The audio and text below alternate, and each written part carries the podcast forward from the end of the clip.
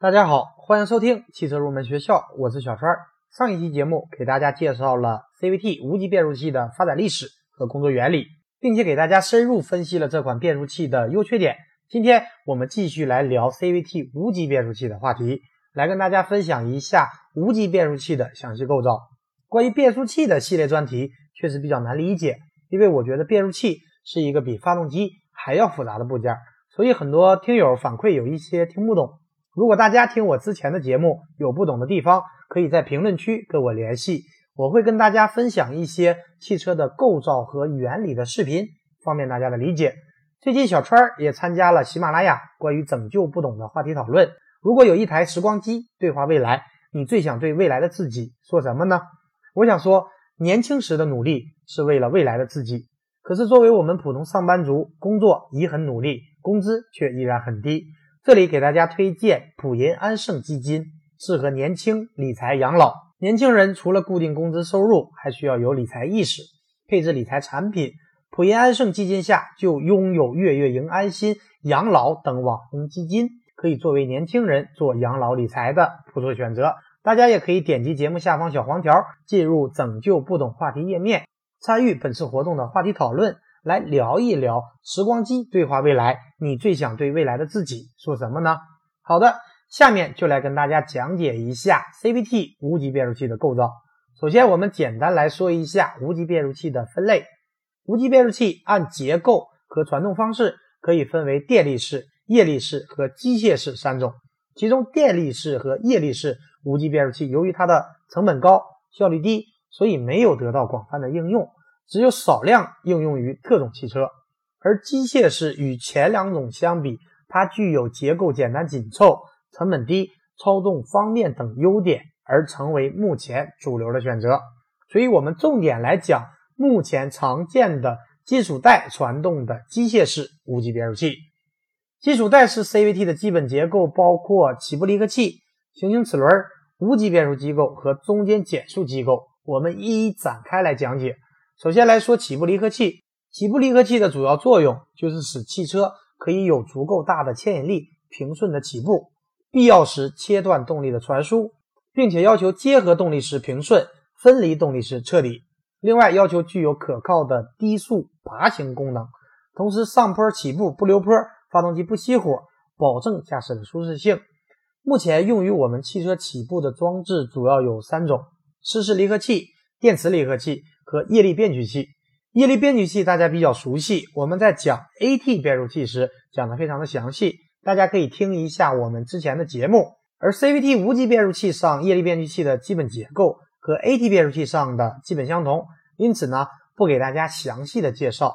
比方说，日产汽车早期的 NCVT，它的起步装置采用的就是电磁离合器，是在1992年成功研发，并且搭载在日产马驰上。而日产后来推出的 CVT，比方说 Xtronic CVT，则开始采用液力变矩器作为起步装置。比方说，日产天籁上搭载的 CVT，采用的就是液力变矩器作为起步装置。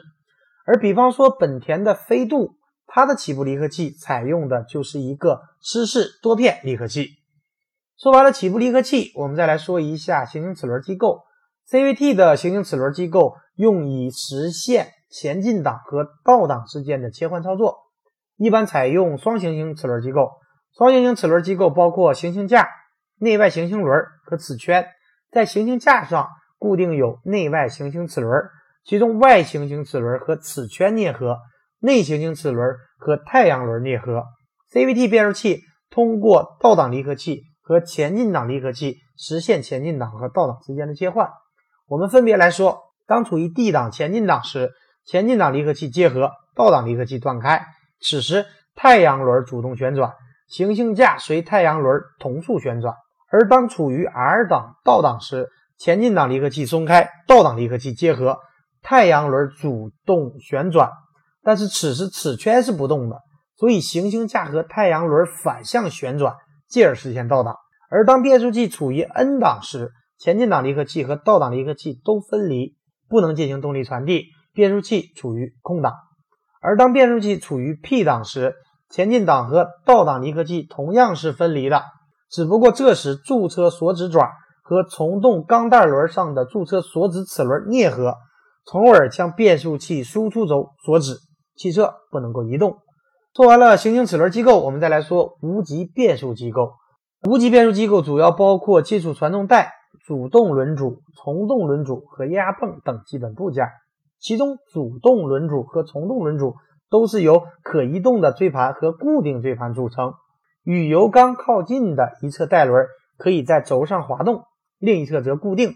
可动盘和固定盘都是锥面结构，它们的锥面形成微型槽。来与微型金属传动带啮合，发动机输出轴输出的动力首先传递到 CVT 的主动轮，然后通过微型传动带传递到从动轮，最后经过减速器、差速器传递给车轮来驱动汽车。工作时，通过主动轮和从动轮的可动盘做轴向移动，来改变主动轮和从动轮锥面与微型传动带啮合的工作半径，从而改变传动比。可动盘的轴向移动量是根据需要通过控制系统自动调节液压泵油缸压力来实现的。由于主动轮和从动轮的工作半径可以实现连续调节，从而实现了无级自动变速。我们具体来说，例如起步时负荷大，需要大减速比；低档位时，主动追轮组向两边分开，形成小的工作圆；从动轮向中间挤压，工作圆较大。继而小直径带动大直径，并且以中间的钢带作为动力传递。相反的，负荷小、高档位时，主动追轮组工作圆变大，而从动追轮组工作圆变小，这样可以实现传动比的连续变化。下面我们来介绍一下金属带。目前市场上批量应用的 CVT 主要有博世公司的推力钢带式 CVT 和舍夫勒公司的链式 CVT。而推力钢带式 CVT 性能较好，应用最为广泛。其中，博世目前占有非常大的 CVT 变速器钢带的市场份额。而链式 CVT 由于扭矩容量较大，所以一般应用于大排量的车型上。比方说，奥迪之前采用的 CVT 变速器，还有斯巴鲁采用的，以及捷特科公司的一些大扭矩的 CVT 也是链式的 CVT。因此，对应的金属带。主要包括博世的钢片式推力钢带和舍弗勒的链条式钢带。那么两者之间有什么区别呢？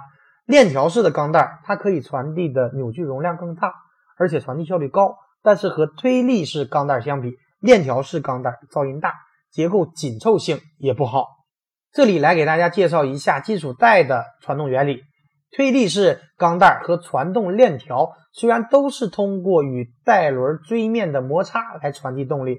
但是两者在结构上还是存在很大的差异的，所以传动带内部的工作原理也有很大的差异。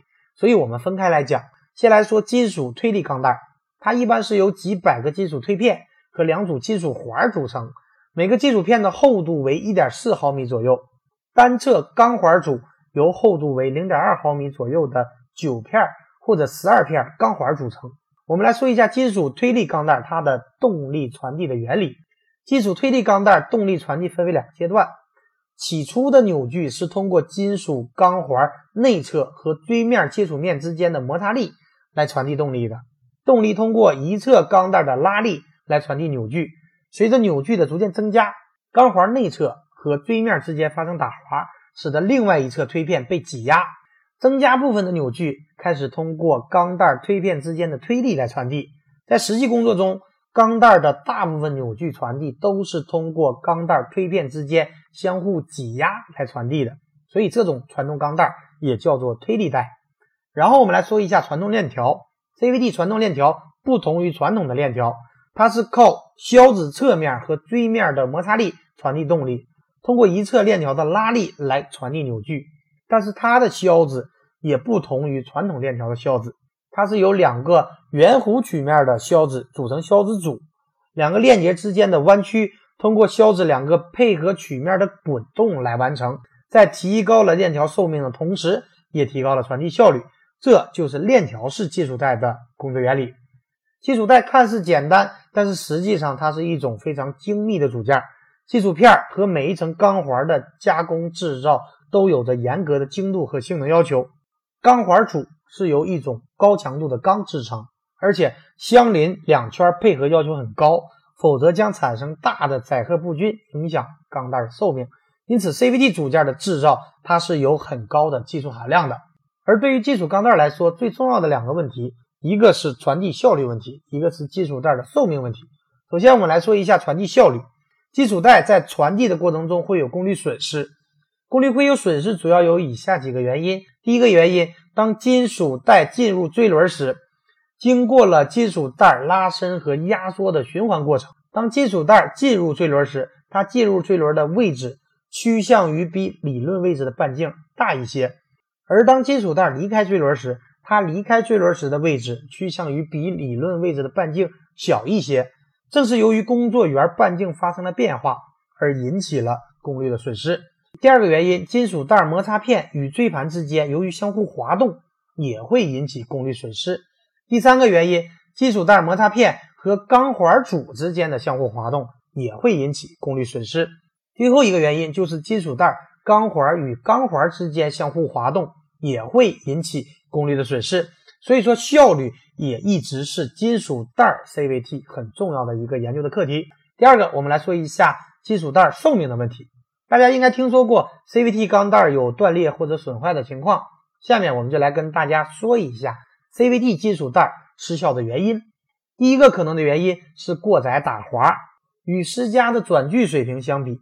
加紧力不足将导致金属带滑过轮槽，损坏摩擦片边缘和轮槽，并且最终导致金属带过早的失效。第二个可能的原因是过速，金属带超过最大传动比速度时，超过了带子的最大许用应力，就会导致金属带过早的失效。第三个可能的原因，对中性不好，轮槽不能对中，将导致摩擦片的圆柱边缘在带子边缘施加额外的力。当应力导致这些侧向力超过许用应力时，将导致金属带过早失效。第四个可能的原因就是润滑不足导致的过热失效。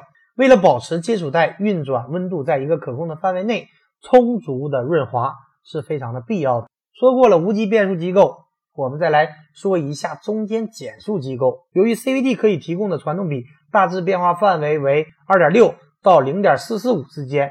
这不能够完全满足整车传动比的变化范围的要求，因此需要设有中间减速机构。经过中间减速机构，可以将 CVT 的传动比的变化范围调整到零点八到五之间。在给大家介绍完了 CVT 无级变速器的基本结构之后，我们来给大家梳理一下，说一下 CVT 变速器它的动力传递的路线。首先来说 D 档前进档。此时，前进档离合器和起步离合器结合，倒档离合器分离，发动机的动力由输入轴传递至行星齿轮机构，然后传递到主动带轮，然后通过钢带传递到从动带轮，然后传递到中间减速机构，再到主减速器和差速器，最后到车轮驱动车辆。而当变速器处于 R 档倒档时，此时倒档离合器和起步离合器结合，前进档离合器分离，发动机的动力由输入轴到行星齿轮机构。再到变速机构，再到中间减速机构，再到主减速器和差速器，最后到车轮。通过动力传递路线的讲解，希望大家可以对 CVT 变速器的构造有个更系统的了解。好的，以上就是本期节目的全部内容。下一期节目我们将继续来跟大家聊 CVT 无级变速器。感谢大家收听今天的汽车入门学校，我们下期节目再会。